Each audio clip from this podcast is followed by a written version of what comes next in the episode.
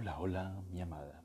Bienvenida a este tu podcast, Rayuela, una lectura para mi amada. Recordándote que este podcast es realizado con todo el amor del mundo y dedicado a ti. Hoy continuaremos con la lectura de uno de los relatos de Julio Cortázar, este gran escritor argentino. Espero lo disfrutes. Te amo, te amo con todo mi ser y todo mi corazón. Continuamos con la lectura de El perseguidor de Julio Cortázar. Tica se está portando muy bien, ha dicho rencorosamente Dede. Claro, para ella es tan fácil, siempre llega a último momento y no tiene más que abrir el bolso y arreglarlo todo. Yo, en cambio, Art y yo nos hemos mirado. ¿Qué le podríamos decir? Las mujeres se pasan la vida dando vueltas alrededor de Johnny y de los que son como Johnny. No es extraño, no es necesario ser mujer para sentirse atraído por Johnny. Lo difícil es girar en torno a él sin perder la distancia, como un buen satélite, un buen crítico. Art no estaba entonces en Baltimore, pero me acuerdo de los tiempos en los que conocí a Johnny cuando vivía con Lan y los niños. Daba lástima ver a Lan, pero después de tratar un tiempo a Johnny, de aceptar poco a poco el imperio de su música, de sus terrores diurnos, de sus explicaciones inconcebibles sobre cosas que jamás habían ocurrido, de sus repentinos accesos de ternura, entonces uno comprendía por qué Lan tenía esa cara y cómo era imposible que tuviese otra cara y viviera a la vez con Johnny. Tika es otra cosa, se le escapa por la vía de la promiscuidad, de la gran vida. Además tiene al dólar sujeto por la cola y eso es más eficaz que una ametralladora. Por lo menos es lo que dice Art Bocaya cuando anda resentido con Tika o le duele la cabeza. Venga lo antes posible, me ha pedido Dede. A él le gusta hablar con usted. Me hubiera gustado sermonearla por lo del incendio, por la causa del incendio, de la que es seguramente cómplice. Pero sería tan inútil como decirle al mismo Johnny que tiene que convertirse en un ciudadano útil. Por el momento todo va bien, es curioso, es inquietante, que apenas las cosas andan bien por el lado de Johnny, yo me siento inmensamente contento. No soy tan inocente como para creer en una simple reacción amistosa. Es más bien como un aplazamiento, un respiro. No necesito buscarle explicaciones cuando lo siento tan claramente como puedo sentir la nariz pegada a la cara. Me da rabia ser el único que siente esto, que lo padece todo el tiempo.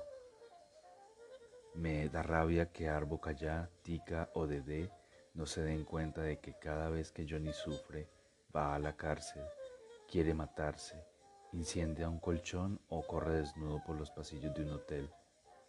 Está pagando algo por ellos, está muriéndose por ellos, sin saberlo, y no como los que pronuncian grandes discursos en el patíbulo o escriben libros para denunciar los males de la humanidad, o tocan el piano con el aire de quien está lavando los pecados del mundo sin saberlo, pobre saxofonista, con todo lo que esta palabra tiene de ridículo, de poca cosa, de uno más entre tantos pobres saxofonistas. Lo malo es que si sigo así voy a acabar escribiendo más sobre mí mismo que sobre Johnny. Empiezo a parecerme un evangelista y no me hace ninguna gracia. Mientras volví a casa he pensado con el cinismo necesario para recordar la confianza, que en mi libro sobre Johnny solo menciono de paso, discretamente, el lado patológico de su persona. No me ha parecido necesario explicarle a la gente que Johnny cree pasearse por campos llenos de urnas, o que las pinturas se mueven cuando él las mira, fantasmas de la marihuana, al fin y al cabo, que se acaban con la cura de la, de la desintoxicación. Pero se diría que Johnny me deja en prenda esos fantasmas, me los pone como otros tantos pañuelos en el bolsillo hasta que llega la hora de recobrarlos. Y creo que soy el único que los aguanta, los convive y los teme. Y nadie lo sabe, ni siquiera Johnny. Uno no puede confesarle cosas así a Johnny, como las confesaría a un hombre realmente grande, al maestro a quien nos humillamos a cambio de un consejo. ¿Qué mundo es este que me toca cargar como un fardo? ¿Qué clase de evangelista soy? En Johnny no hay la menor grandeza. Lo he sabido desde que lo conocí, desde que empecé a admirarlo. Ya hace rato que esto no me sorprende aunque al principio me resultara desconcertante esa falta de grandeza, quizá porque es una dimensión que uno no está dispuesto a aplicar al primero que llega, y sobre todo a los jazzmen. No sé por qué, no sé por qué. Creí un momento que en Johnny había una grandeza que él desmiente de día en día, o que nosotros desmentimos, y en realidad no es lo mismo porque seamos honrados. En Johnny hay como el fantasma de otro Johnny que pudo ser, y ese otro Johnny está lleno de grandeza. Al fantasma se le nota como la falta de esa dimensión, que sin embargo negativamente evoca y contiene. Esto lo digo porque las tentativas que ha hecho Johnny para cambiar de vida, desde su aborto de suicidio hasta la marihuana, son las que cabía esperar de alguien tan sin grandeza como él. Creo que lo admiro todavía más por eso, porque realmente el chimpancé quiere aprender a leer. Un pobre tipo que se da con la cara contra las paredes y no se convence y vuelve a empezar. Ah, pero si un día el chimpancé se pone a leer, que quiebra en masa, que desparramo, que salves el que pueda, yo el primero. Es terrible que un hombre sin grandeza alguna se tire de esa manera contra la pared. Nos denuncia a todos con el choque de sus huesos, nos hace trizas con la primera frase de su música. Los mártires, los héroes, de acuerdo, uno está seguro con ellos. Pero Johnny. Secuencias. No sé decirlo mejor es como una noción de que bruscamente se arman secuencias terribles o idiotas en la vida de un hombre, sin que se sepa qué ley fuera de las leyes clasificadas decide que a cierta llamada telefónica va a seguir inmediatamente la llegada de nuestra hermana que vive en, en Auvernia. O se va a ir la leche al fuego, o vamos a ver desde el balcón a un chico debajo de un auto. Como en los equipos de fútbol y en las comisiones directivas, Parecería que el destino nombra siempre algunos suplentes por si le fallan los titulares. Y así es que esta mañana, cuando todavía me duraba el contento por saberlo mejorado y contento a Johnny Carter, me telefonean de urgencia al diario. Y la que telefonea es Tika. La noticia es que en Chicago acaba de morirse Vi, la hija menor de Lan y de Johnny y que naturalmente Johnny está como loco y sería bueno que yo fuera a darles una mano a los amigos. He vuelto a subir una escalera de hotel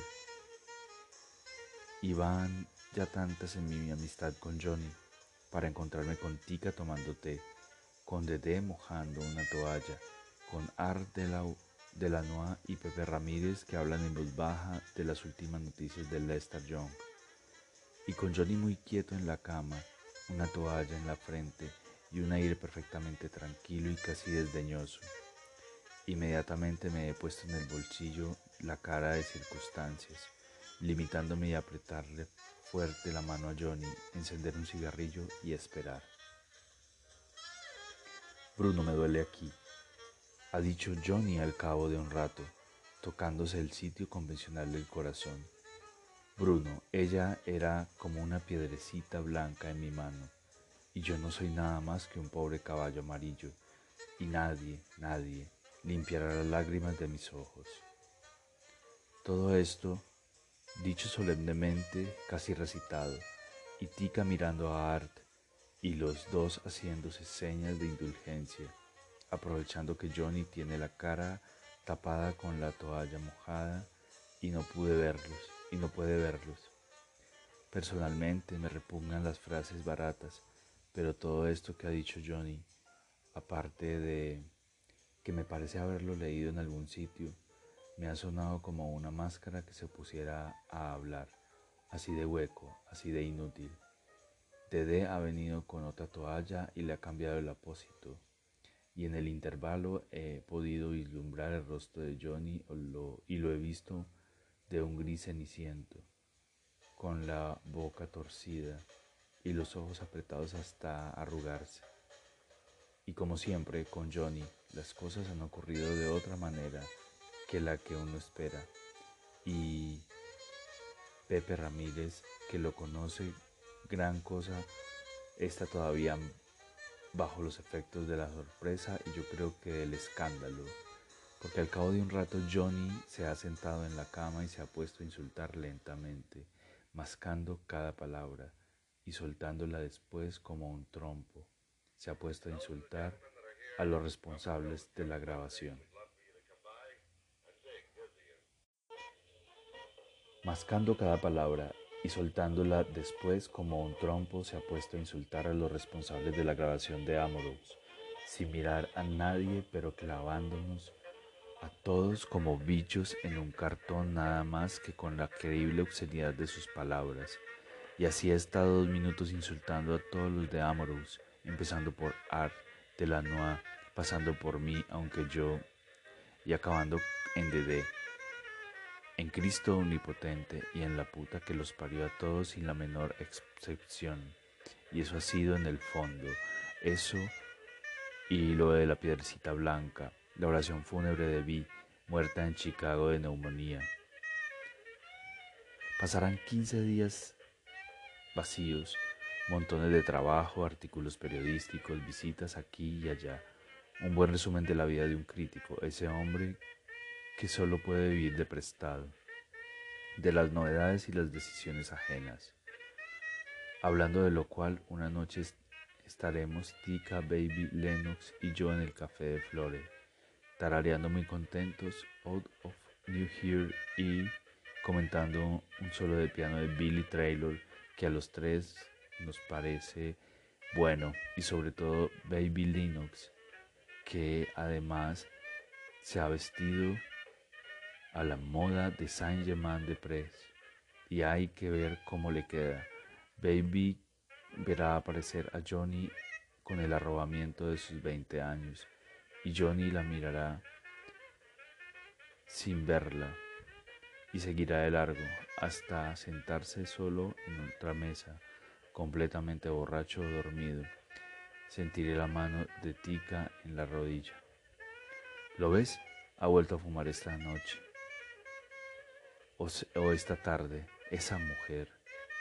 Le he contestado sin ganas que Dede es tan culpable como cualquier otra empezando por ella que ha fumado docenas de veces con Johnny y volvería a hacerlo el día que le dé la santa gana. Me vendrá un gran deseo de irme y de estar solo, como siempre que es imposible acercarse a Johnny, estar con él y de su lado. Lo veré haciendo dibujos en la mesa con el dedo.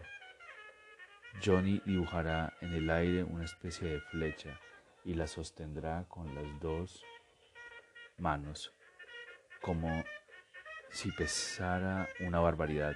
Y en las otras mesas la gente empezará a divertirse con mucha discreción como corresponde en el flore. Entonces Tika dirá, mierda, se pasará a la mesa de Johnny y después de dar una orden al camarero se pondrá a hablarle en la oreja a Johnny. Ni qué decir que Baby se apresurará a confiarme sus más caras esperanzas, pero yo le diré vagamente que esa noche hay que dejar tranquilo a Johnny y que las niñas buenas se van temprano a la cama, si es posible, en compañía de un crítico de jazz. Baby reinará amablemente, su mano me acariciará el pelo y después nos quedaremos tranquilos, viendo pasar a la muchacha que se cubre la boca con la capa con una capa de albayalde y se pinta de verde los ojos, hasta la boca. Baby dirá que no le parece tan mal y yo le pediré que me cante bajito uno de esos blues que le están dando fuerza fama en Londres y en Estocolmo. Y después volveremos out, out of New Here, que esta noche nos persigue interminablemente como un perro que también fuera de albayalde y de ojos verdes. Pasarán por ahí dos, años, dos de los chicos del nuevo quinteto de Johnny y aprovecharé para preguntarles cómo han dado la cosa esa noche.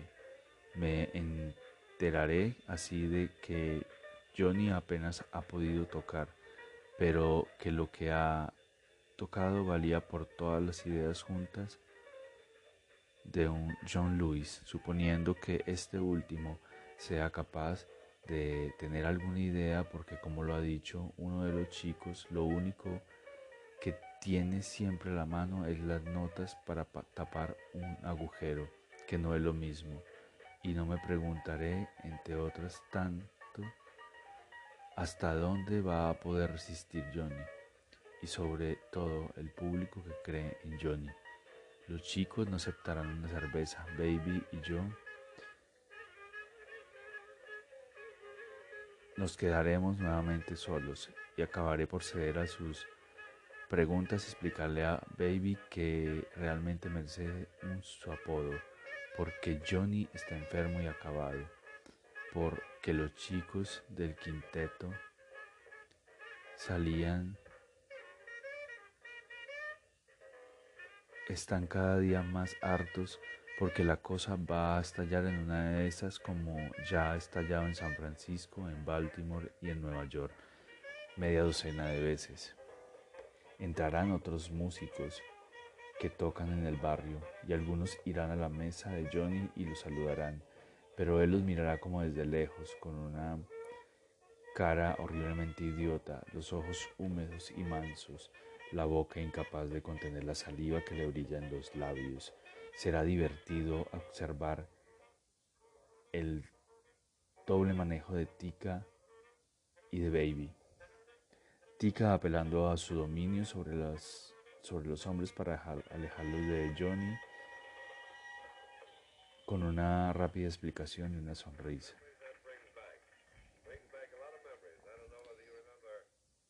Baby soplándome en la oreja su admiración por Johnny y lo bueno que sería llevarlo a un sanatorio para que lo desintoxicaran. Y todo ello simplemente porque está en celo y quisiera acostarse con Johnny esta misma noche, cosa por lo demás imposible según puede verse y que me alegra bastante. Como como me ocurre desde que la conozco, pensaré en lo bueno que sería poder acariciar los mulos de Baby y estaré a un paso de proponerle que nos vayamos a tomar algo y a, a otro lugar más tranquilo. Ella no querrá, y en el fondo yo tampoco, porque esa otra mesa nos tendrá atados e infelices, hasta que de repente, sin nada que anuncie lo que va a suceder, veremos levantarse lentamente a Johnny, mirarnos y reconocernos, venir hacia nosotros, digamos hacia mí, porque Baby no cuenta. Y al llegar a la mesa se doblará un poco, con toda naturalidad. Quien va a tomar una papa frita del, del maletín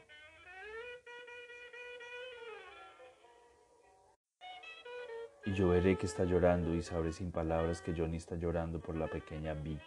Mi reacción es tan natural, he querido, he querido levantar a Johnny, evitar que hiciera el ridículo y al fin, al final el ridículo lo he hecho yo porque nada hay más lamentable que un hombre esforzándose por mover a otro que está muy bien como está, que se siente perfectamente en la posición que le da la gana, de manera que los parroquianos del Flore que no se alarman por pequeñas cosas, me han mirado poco amablemente, aún sin saber en su mayoría que ese negro arrodillado es Johnny Carter que han mirado cómo miraría la gente a alguien que se trepara a un altar y tironeara de Cristo para sacarlo de la cruz. El primero está en reprochármelo ha sido Johnny, nada más que llorando silenciosamente ha alzado los ojos y me ha mirado y entre peso y entre eso y la censura evidentemente de los parroquianos no me ha quedado más remedio que volver a sentarme frente a Johnny, sintiéndome peor que él, queriendo estar en cualquier parte menos en la silla y el frente caliente a Johnny de costillas, a Johnny de rodillas. El resto ha sido, no ha sido tan malo, aunque no sé cuántos siglos han pasado sin que nadie se moviera, sin que las lágrimas dejaran de correr por la cara de Johnny, sin que sus ojos estuvieran continuamente fijos en los míos mientras yo trataba de ofrecerle un cigarrillo, de encender otro para mí, de hacerle un gesto de entendimiento. A Baby que estaba, me parece a punto de salir corriendo o de ponerse a llorar por su parte, como siempre ha sido. Tika la que ha arreglado el lío sentándose con gran tranquilidad en nuestra mesa, arrimando una silla del lado de Johnny y poniéndole la mano en el hombro sin forzarlo hasta que al final Johnny se ha enderezado un poco y ha pasado de ese horror a la conveniente actitud del amigo sentado, nada más que levantando unos centímetros las rodillas y dejando que entre sus nalgas y el suelo. Iba a decir, y la cruz, la cruz lamentablemente esto es contagioso. Se interpusiera la aceptadísima modalidad de, la, de una silla. La gente se ha cansado de mirar a Johnny, el de llorar y nosotros, y nosotros de sentirnos como perros.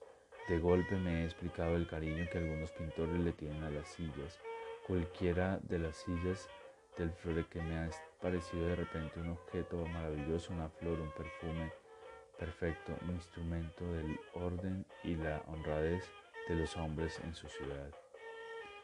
Johnny ha sacado un pañuelo, ha pedido disculpas sin forzar la cosa y Tika ha hecho traer un café doble y se lo ha, ido a beber. Baby ha estado maravillosa, renunciando de golpe a toda estupidez cuando se trata de Johnny y se ha puesto a tararear Menis Blues sin dar la impresión de que Johnny se ha propuesto tararear Menis Blues sin dar la impresión de que lo hacía a propósito y Johnny ha admirado y se ha sonreído. Ha mirado, la ha mirado y se ha sonreído. me parece que Tika y yo podemos pensar al mismo tiempo que la imagen de Vi se perdía poco a poco en el fondo de los ojos de Johnny y que una vez más Johnny empequeñecía.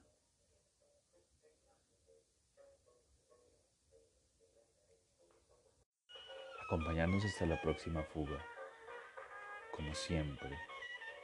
Apenas ha pasado el momento.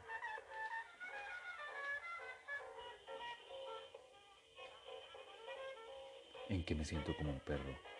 Mi superioridad frente a Johnny me ha permitido mostrarme indulgente, charlar de todo un poco sin entrar en zonas demasiado personales.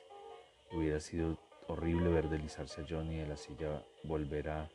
Y por suerte, por suerte Tika y Baby se han portado como ángeles y la gente del Flores se ha ido renovando a lo largo de una hora, por lo cual los parroquianos de la una de la madrugada no han sospechado siquiera lo que acaba de pasar, aunque en realidad no haya pasado gran cosa como si se lo piensa bien.